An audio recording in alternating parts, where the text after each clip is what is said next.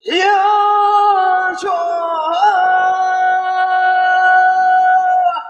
那个不悔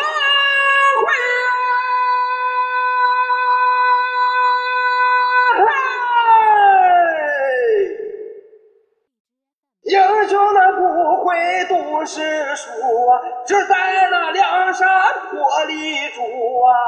虽然生的破皮身呐、杀贼冤来，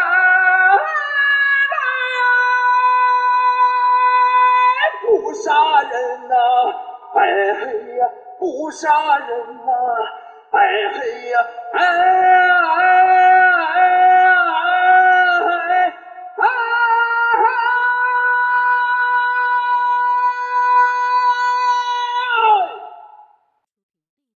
一壶浊酒论古今，笑谈历史风云。哎，各位好，欢迎收听文章书馆的节目，我是主播君南。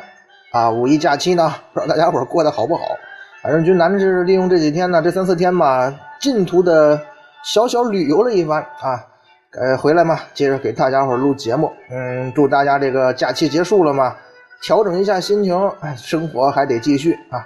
今天呢，咱们说《水浒》道好汉，继续讲这个浪子燕青。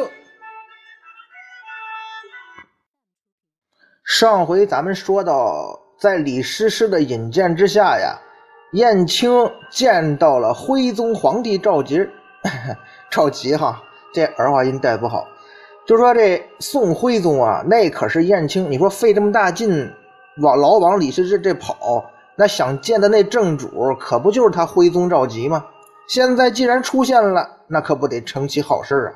当然，燕青这时候跟李师师嘛，两人关系已经比较近了，结为姐弟嘛。所以呀、李师师主动推荐燕青给皇帝认识。而燕青呢，咱们说小伙长得一表人才呀，颜值高嘛，自然这第一印象就好啊。随后，燕青又表演了他的吹箫功夫，当然，这吹箫啊是真的吹乐器那箫，这个可不是咱们理解这个吹箫哈。这徽宗皇帝有没有这个爱好，咱不好说。反正啊，燕青这个吹箫演奏的本领，呃，这个水平是不错，又唱曲儿又吹箫，哎，徽宗皇帝喜欢呢。赵佶他是文艺青年嘛，一看这小伙儿，那也是咱文艺圈的人呢，不错不错。由于燕青啊高超的这个文艺水平、文艺戏曲儿，很得徽宗的欣赏，俩人这第一印象啊是哎不错的。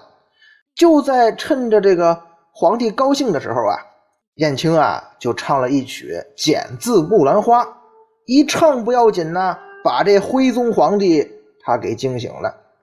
哎，这段曲他是怎么唱的呀？原文呢是这么写的：“听哀告，听哀告，剑躯流落谁知道？谁知道极天罔地，罪恶难分颠倒。有人提出火坑中，肝胆长存忠孝。长存忠孝，有朝须把大恩人报。”书中写徽宗皇帝听罢两个字儿，大惊，哎，大吃一惊啊！那说这赵佶他惊讶什么呢？哎，因为啊，咱们说徽宗这个赵佶啊，可能当皇帝的水平不咋样，但是这个文艺青年啊，一般悟性都是很好的，尤其这种填词唱曲的事儿嘛，一听就知道了，整天干就是事儿嘛。这赵佶呀，在燕青这首《剪字木兰花》当中啊，他听出了什么呢？听出了冤屈，听出了忠孝，关键是，他还听出了危险。那位说，俊南这怎么叫危险呢？好像就是燕青在喊自个儿冤吗？哎，您讲哈，在李师师家里头说的、唱的那是什么呢？那都是风花雪月，哪里有什么民间疾苦、国家大事啊？要有这个，我还到你这儿来干嘛呀？可是今天不一样哈，今天这个漂亮小伙儿突然唱这么一首小曲，你说他什么意思呢？哎，我说嘛，徽宗可能当皇帝水平不咋样，但这这人他他是很聪明的，他肯定在琢磨呀，这小子什么背景，什么企图？我赵佶虽然很贪恋享受，那我毕竟是皇帝啊，我不是没有政治头脑的人呐。接下来燕青也也很干脆啊，直接表明身份，说呀，我是被那梁山坡强盗劫掠到山上的无辜百姓。哎，这话一说呀，徽宗皇帝放心了。哦，原来这不是朝中哪方势力部的棋子啊，是个什么民间可怜被掳的老百姓啊。OK，这就好办了。你到外边说啊，就说你是李师师的表弟。哎，你这话一说，你看天下哪个衙门敢抓你？起码在大宋朝这边是这样啊。好了，那个谁，小乙哥，小乙你去吧。嗯。哎，那说这徽宗怎么回事啊？怎么这么快？刚才还玩挺好，怎么眼瞅着要打发燕青走啊？是啊，燕青也这么想啊。这时候走怎么行啊？费这么大劲，花那么多公款，还让李师师吃我豆腐，不就为了见你吗？哦。现如今你一句话就让我回老家，是我回梁山，我怎么交代呀？说过呀，之前因为柴进的一句话，燕青心里头就埋下一个心思，什么心思呀？哎，他这个时候啊，他就给那李师师使眼色，因为他之前已经跟李师师讲了自己的想法。李师师多聪明的人啊，马上就明白了自己这兄弟的用意。于是啊，这女人嘛，撒娇的本事就出来了，软磨硬泡，撒娇耍赖，非要皇帝给个东西，给什么呢？给燕青啊写上一道免罪的赦书。这个时候啊，咱们看这个徽宗的表现，哎，各位这有钱的老板，你对付这小三或者婚外情跟你要东西的时候，你可以学学啊。徽宗在这方面应该是老手了，嗯，当然我知道我听众里边没什么有钱人。咱们看啊，徽宗皇帝说：“哎呀，我又没有带玉玺，怎么写免罪赦书呢？对吧？赦书没有皇帝内印，是吧？没有什么法律约束力呀，哪有什么皇室的尊严呢？”哎，徽宗皇帝找这借口吧，李师师有办法呀。李师师就说了：“嗨，您只要给燕青写就行呗，您这个皇帝的亲笔御书，那也一样有法律效应啊。”皇上亲笔所写，天下谁不知道您的书法好啊？拿着您这个御书赦书，走到哪儿，当地官府他也不敢缉拿呀。嘿，嗯，我听这话老想起这《武林外传》的白展堂。嗯，咱们从这段对话中可以看出什么来呀？徽宗赵佶的本意是想推脱的，在李师师家里头干这种事儿太煞风景了。我是来散心的，太影响我这愉快心情了。可是，架不住这美人在旁边一个劲撒娇啊！你要是不答应，这以后我都不好意思再来，是不是？没办法，着急呀，只得就范。这位神霄王府真主宣和与世虚境道君皇帝，这啊，特赦燕青本身一应无罪，诸司不许拿问。哎，就写了这么一句话。嗯，这前面这头衔啊，这么长头衔这是咱们知道啊，徽宗皇帝喜欢道嘛，道教嘛，这他他跟嘉靖有点像哈，给自己上的尊号这么长。后边呢，特赦燕青一应无罪，诸司不许拿问，就这么简单。这就是徽宗啊给燕青的赦书。哎，那位说了，就这么一句话啊，而且一半的字是这皇帝的头衔让燕青费了这么大气力，还得牺牲色相，不容易啊，可不不容易嘛。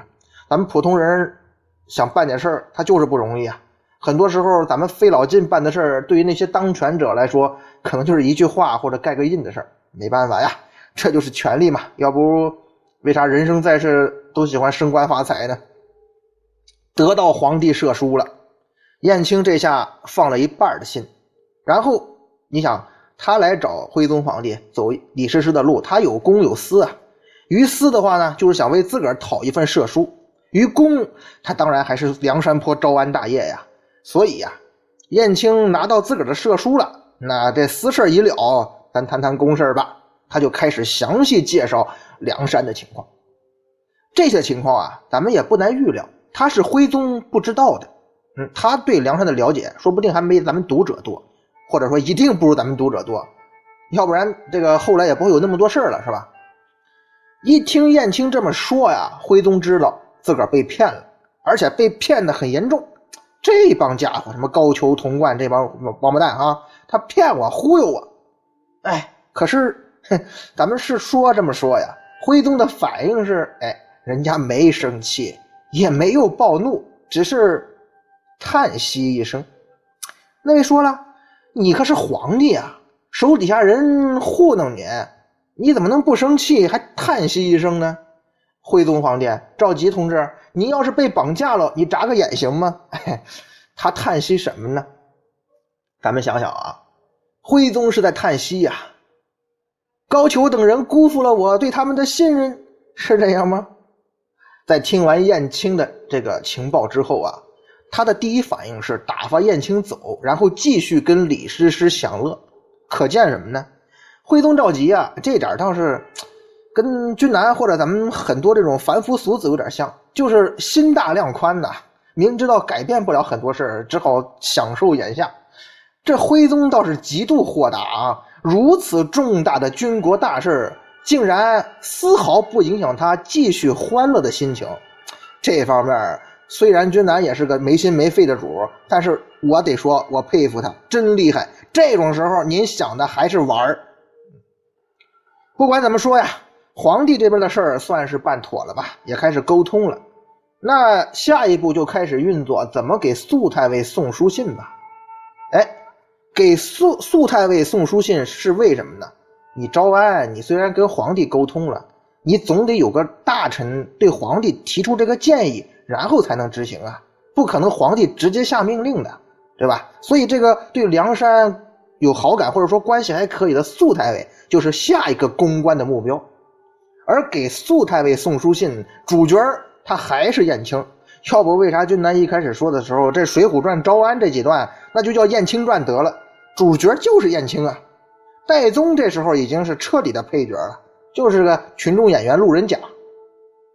二人呢，摸准了肃太尉的上下班路线和时间，找准时机，当街拦轿给这老肃啊下书。肃太尉看了燕青的书信，当即也是俩字儿：大惊啊，跟皇帝一样，大惊，大吃一惊。为什么呢？他知道梁山这套事儿。知道梁山想招安，可是啊，燕青的这封信让肃太尉看出了其中的政治风险。这话怎么说呀？当然，所谓政治风险，往往也伴随着政治机遇。这东西风险与机遇并存嘛。这封书信所透露出来的信息量是很大的。哦，高俅三次失败。有个文参谋留做了人质，但是啊，肃太尉此刻最关心的情报是什么呢？高俅高太尉竟然被梁山活捉了，在梁山上住了一段时间，还带着梁山的人进了东京汴梁城。嗯，这高俅想干嘛呀？他带着梁山的人进了东京汴梁，难道是想对皇帝不利吗？高俅被俘之后，是否便捷投靠梁山呢？自己这一派在这件事中又会取得怎样的政治收益呢？哎，说到这儿啊，君南得插一句啊，燕青给苏太尉送信是在梁山大破高俅，并且把他抓了之后的事儿啊，跟他见到徽宗呢有一定的时间间隔，因为咱们是按人物来讲的，所以其中呢就跳过去了啊，大家理解一下啊。那么现在苏太尉在自己思索着哈，他的心呢。在飞快的运转，大脑在飞速运转，哈，很快，你说这政治老手嘛，他就有办法了。现在啊，就是要极力的促成梁山招安事件。这事儿要是办好了，不但狠狠打击高俅那伙人呢，还极大的提高了自己这派的政治声望和利益。苏太尉用很短的时间就做了决定。OK，小伙子，我帮你们。就这样。给苏太尉下书的任务也算是比较圆满的完成了。那接下来要干嘛呀？就解救那两位被带到东京的人呢？萧让和月和呀。按说就这俩人的难度一点儿也不比以上两个任务轻松啊，因为这俩人是被高俅带的来的呀。不过呢，既然前两个任务跟皇帝见面、跟肃太尉沟通、燕青都完成的。很轻松，啊，就搞定了。那这第三个任务，小乙呀，还是非你莫属啊！燕青呢？哎，他这次还是不辱使命。至此啊，三个难度极大的任务，他都很好的完成了。燕青干得很好，宋大哥非常满意。燕青兄弟啊，哎，多亏老弟你这一顿忙活呀，这么困难的事儿都没难住你。小乙是个奇才。哎，对了，这皇帝到底长什么样啊？那个李师师还好吗？哎，也对哈，宋大哥去两趟没捞着仔细跟皇上面对面见过。随后啊，是让君南恐怕也是让很多读者感到意外的一件事发生的。怎么呢？在梁山众人都在的那个忠义堂上，这位燕青啊，他做了一件事儿。这件事儿很有争议，直接影响到了怎么说呢？燕青在《水浒传》读者心目中的那个形象，等于说呀，人设有点崩塌。嘿，那你说君南这事儿厉害呀？怎么着呢？哎，别急哈，这可是个大话题。燕青做了什么事儿，引起了什么争议？他做了什么事儿啊？他居然把这位道君皇帝给他御笔亲书的射书啊，拿出来给宋江等人看了，是不大理解吧？哎，不光你不理解，我也不大理解。您说燕青这个时候拿出皇帝这御笔射书，小乙你啥意思呀？燕青是担心梁山众人不信他真的见到了皇帝，只是撒个谎，所以拿着御笔射书来证明自己所言不虚吗？是不是有人会这么想啊？其实啊，这个担心完全没有必要。燕青是不是在说谎？你这个招安过程当中，如果说没有沟通好的话，梁山这边很快就能知道啊，你可以验证出来呀。所以燕青何必用这种方式，又何必急于一时呢？也就是说呀，他并不是有证明自个儿的意图。那燕青的真实意图是什么呢？他这个意图又暴露出他什么样的性格特点呢？君南不知道大家伙就说知道燕青这个行为之后，第一反应是怎么想的。反正当我读《水浒传》看到燕青这么干的时候。我心里头，我跟你说，那是拔凉拔凉的。哎，您说这作者施老爷子之前把燕青夸的像个朵花似的，完人呐，完了的人，那不能说完了的人啊，就是完美的人吧？那全宇宙都找不出第二个这么完美的燕小乙了，是吧？呃，相信很多《水浒传》的读者，包括电视剧的观众，也有把燕青当做偶像的呀。演燕青的那都得是帅哥嘛，是榜样，是标杆。什么都会，什么都行。可是看燕青这次的表现，相信很多朋友应该跟我一样啊，这玻璃心呐，那是碎了一地呀。原来这燕青，他再怎么完美，他也是一个普通人，他也是一个凡人，他也有咱们普通人都有的劣根性。而且随着他和所谓的社会精英群体接触的时间越长越深入，他的这些劣根性啊，表现的就更突出。至少啊，君南认为燕青的这个举动，就在忠义堂上干这事儿，就表现出了他的自私。嗨，这话有人肯定不乐意了。君南不要瞎说啊，燕青怎么就自私了呢？哎，您别急呀，我跟你慢慢说哈，你看看他是不是自私。那么，燕青是我说的很自私吗？我认为啊啊，燕青这事儿干的就是标准的自私行为。在他对皇帝的那番说辞当中，他怎么说的呀？他说他是被梁山坡强掠上山的，在山上生不如死。哎，燕青这话，那可是卢俊义的台词啊！哎，或者是李应的台词是吧？你怎么着也轮不到你燕小乙呀？你怎么着就生不如死了？你这有点欺世盗名吧！我个人一直认为啊。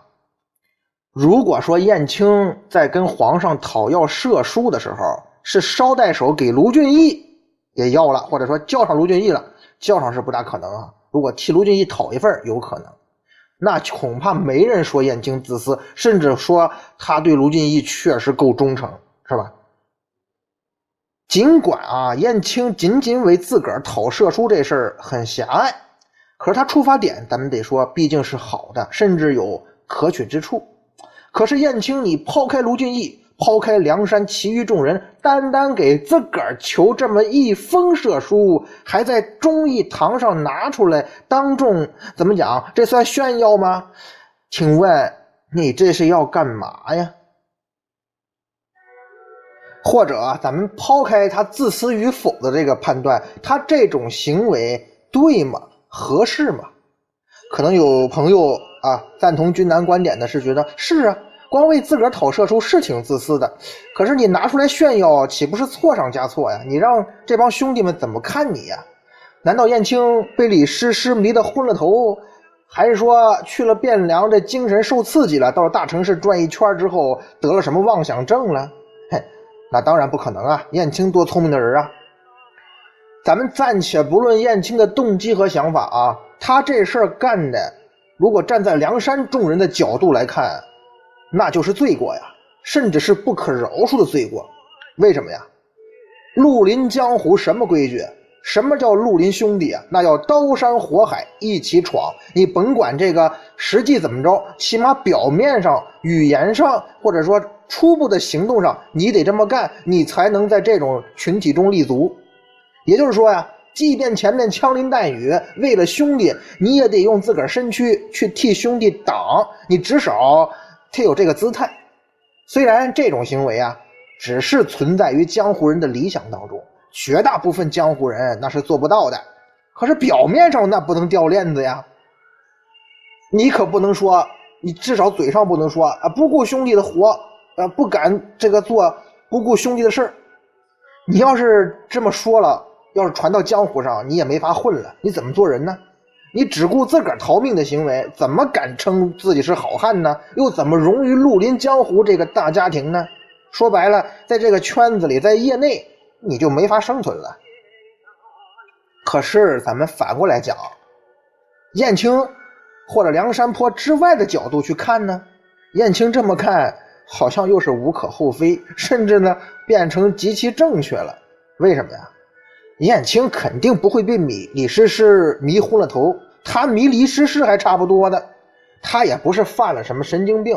燕青多聪明，而且他很清醒，他也很清楚他做这件事儿意味着什么，可能会引起什么样的震动。但是燕青啊，他这个时候已经不在乎了，或者说无所谓了。为什么？因为这个时候的燕青他已经无所顾忌了。哎呀，有朋友会说了，君南越说越玄乎，哪那么多事儿啊？燕青咋了呀？是什么让燕青嘴上说出这种，或者干出这种不顾江湖道义、义无反顾的做这种事儿呢？你对梁山兄弟以后怎么看你呀？嗨，别说江湖道义了，咱们前面就说过，燕青他本来就不是绿林江湖的人，他也最痛恨所谓的江湖道义。从他上山前后这些行为来看啊。江湖道义对燕青来说也没那么重要。从他成长经历来说，江湖道义是什么东西，他最清楚。他一直不愿意承认自己是绿林江湖人的身份，他也恨透了自个儿这个强盗的身份。就是因为他是现在的这个身份，才让他有了很深很重的心结。要不然他费这么大劲要为自个儿讨射书干嘛呢？而这个射书拿到手之后啊，燕青心里头那个结。也就解开了，解开了他身上和心上的两道枷锁。这两道枷锁呀，把这燕青啊束缚的太深太狠了。浪子燕青是非常急于摆脱这两道枷锁的束缚的。哎，那说，君南，你这就是挖坑吧？啊，你就把我们往坑里带吧。怎么着？刚刚说燕青这个那个的，现在又突然出来两道枷锁。别急啊，这个。不忽悠忽悠，你们怎么能相信我说的呢？就得把你们往坑里带，是不是？咱们现在说两道枷锁的事儿，在浪子燕青啊，在咱们很多人的呃普遍印象里，浪子嘛，活得潇洒洒脱，怎么会有枷锁让这种人急于摆脱呢？他还真有啊！第一道枷锁，强盗身份。我一再强调啊，燕青很痛恨强盗这个身份。其实燕青是个心高气傲的人，做一个被正常人瞧不起的强盗，简直比杀了他都难受。从前没办法摆脱，那时候为了活命啊，那也就暂时栖身吧。现在有机会了，这可是皇帝送来的赦书啊，这就是好机会啊。所以燕青迫不及待，第一时间在梁山坡众人面前啊，众目睽睽之下把这拿出来，带赦书啊，给众人面前展示一下。那意思，看看看看。表明我的态度，我燕青啊，现在不是强盗了，我跟你们哎不一样了。有朋友会说了，但是你现在毕竟还在梁山呢，你这么做不就引起众兄弟对你的反感或者生气吗？那燕青这么做有什么目的吗？因为燕青啊，他根本不耻或者不愿意跟强盗在一起，他也极其痛恨宋江给自己加了这个强盗的标签，这是束缚燕青的。第一道枷锁，第二道枷锁是奴仆的身份，又是身份哈。燕青确实是家奴出身，这个不假。但是，请问燕青他愿意做一辈子家奴和奴仆吗？答案很肯定，no 啊。试想一下，燕青如果一辈子不走出那个大名府，不走出卢俊义家的势力范围，他还没有这样的反抗思想。可是当他上了梁山，特别是去了这东京汴梁几次之后，燕青的心思就活了，也变了。梁山坡金戈铁马拼命厮杀的铁血经历，东京汴梁纸醉金迷、繁华如梦的温柔缠绵。你甭管燕青他定力多么强哈，如果我们是燕青，你想想，这边是你死我活当强盗。那边大城市的繁华，你都见识过了，你心里难道不会有一丝波澜吗？这不可能啊，除非你不是人呢。让燕青觉得吧，强盗身份和奴仆身份是阻碍他追求幸福生活的障碍。当然，这种幸福生活不一定是要跟李师师在一起哈。但是，你们可以，咱咱可以理解哈。作为一个普通人，像燕青这样，尤其他心思比较活的人，他肯定不愿意做这种，是吧？整天。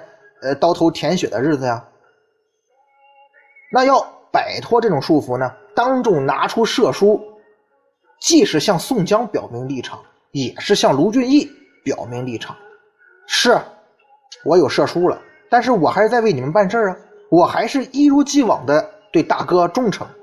但是我要表明一点，我已经不是你的奴仆了，我现在是自由身。嘿，那你说，俊南，你这过度解读吧？施耐庵没准都没这么想，是，也可以算是过度解读吧，一家之言嘛。但是，要不怎么解释燕青当众拿出射书的行为呢？他到底图什么呢？咱们只能通过这种普通人的心思去揣测呀。毕竟是文学作品嘛，作者就那么写了，那咱们只能是这么瞎编着凑合呗。反正这是我的看法，大家伙呢作为参考吧。现在的一个问题就是。燕青拿出这个赦令作为表白，既是向宋江，又是向卢俊义。那宋大哥和卢俊义看明白了吗？其他梁山众人看明白了吗？哎，我想啊，他们都看明白了。可是看明白之后，还有一个问题啊，嗯，我可以干传销了。他们把这个事儿当回事儿了吗？别人不知道啊，从书中来看。反正宋大哥跟卢俊义啊，对燕青的举动是四个字儿不以为然。怎么讲？在宋江看来哦，皇帝的赦书是吧？哈，不管事废纸一张，我都敢造反，我还怕你张赦书吗？在卢俊义看来呢，皇帝的赦书不顶用，小乙呀，你再折腾，那不也是我的仆人吗？好，两位大哥呢没被打动。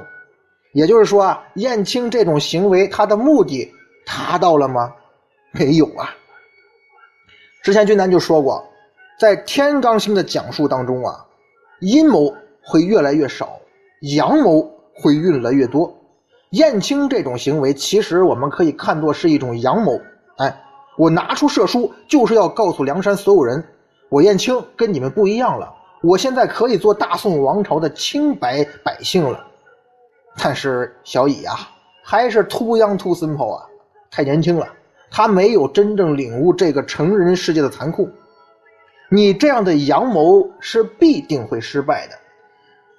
呃，不知道大家伙如果在工作中，或者说你甭管是上班也好，或者创业也好，你在生活中应该遇到过这样的事儿，就是你费尽心机要证明或者说表达的立场，在你要表达的对象眼里看来可能不值一提，无能无度于衷，是吧？这就是阳谋的失败。而燕青此举呢，也就是这个意思吧。那位说了，君南，你这忽悠半天是吧？难道是说让燕青看作救命稻草的这份射书，不能保证燕青这个阳谋的胜利吗？之前不是说射书就能解决一切吗？哎，射书解决一切那是燕青的想法，现实是射书它真不管用。日后啊，柴进柴大官人会把这个惨痛的教训告诉我们，告诉燕青的。